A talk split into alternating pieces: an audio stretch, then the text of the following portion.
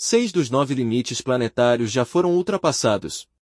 Um novo estudo atualiza a estrutura dos limites planetários e mostra que as atividades humanas impactam cada vez mais o planeta e, assim, aumentam o risco de desencadear mudanças dramáticas nas condições gerais da Terra.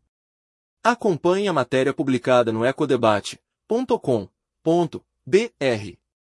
Durante mais de 3 mil milhões de anos, a interação entre a vida, representada pela fronteira planetária, integridade da biosfera, e o clima controlou as condições ambientais globais na Terra.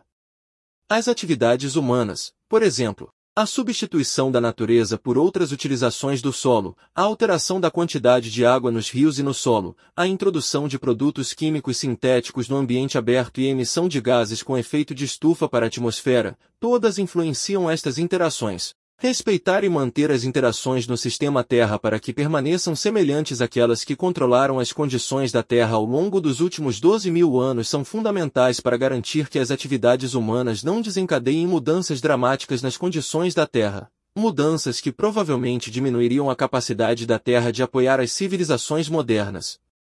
As nove fronteiras planetárias representam componentes do ambiente global que regulam a estabilidade e habitabilidade do planeta para as pessoas. O grau de violação dos níveis de limite seguros é causado por atividades humanas que impactam os componentes. A estrutura das fronteiras planetárias aplica a mais recente compreensão científica do funcionamento do sistema Terra para identificar um espaço operacional seguro para a humanidade, propondo limites para a medida em que as atividades humanas podem ter impacto em processos críticos sem risco de potencialmente desencadear mudanças irreversíveis. Nas condições da Terra que nos sustentam, pela primeira vez, são apresentadas métricas para todos os limites. Descobriu-se que seis dos limites foram transgredidos e a transgressão está a aumentar em todos os limites, exceto na degradação da camada de ozônio da Terra. Um foco global no clima não é suficiente.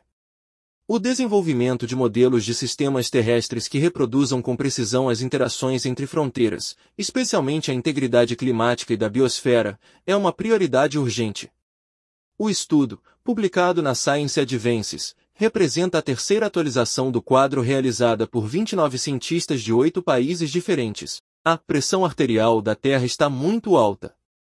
A tendência de aumento da transgressão dos limites é preocupante, explica Catherine Richardson, professora do Globe Institute, líder do Centro de Ciências da Sustentabilidade da Universidade de Copenhague e líder do estudo.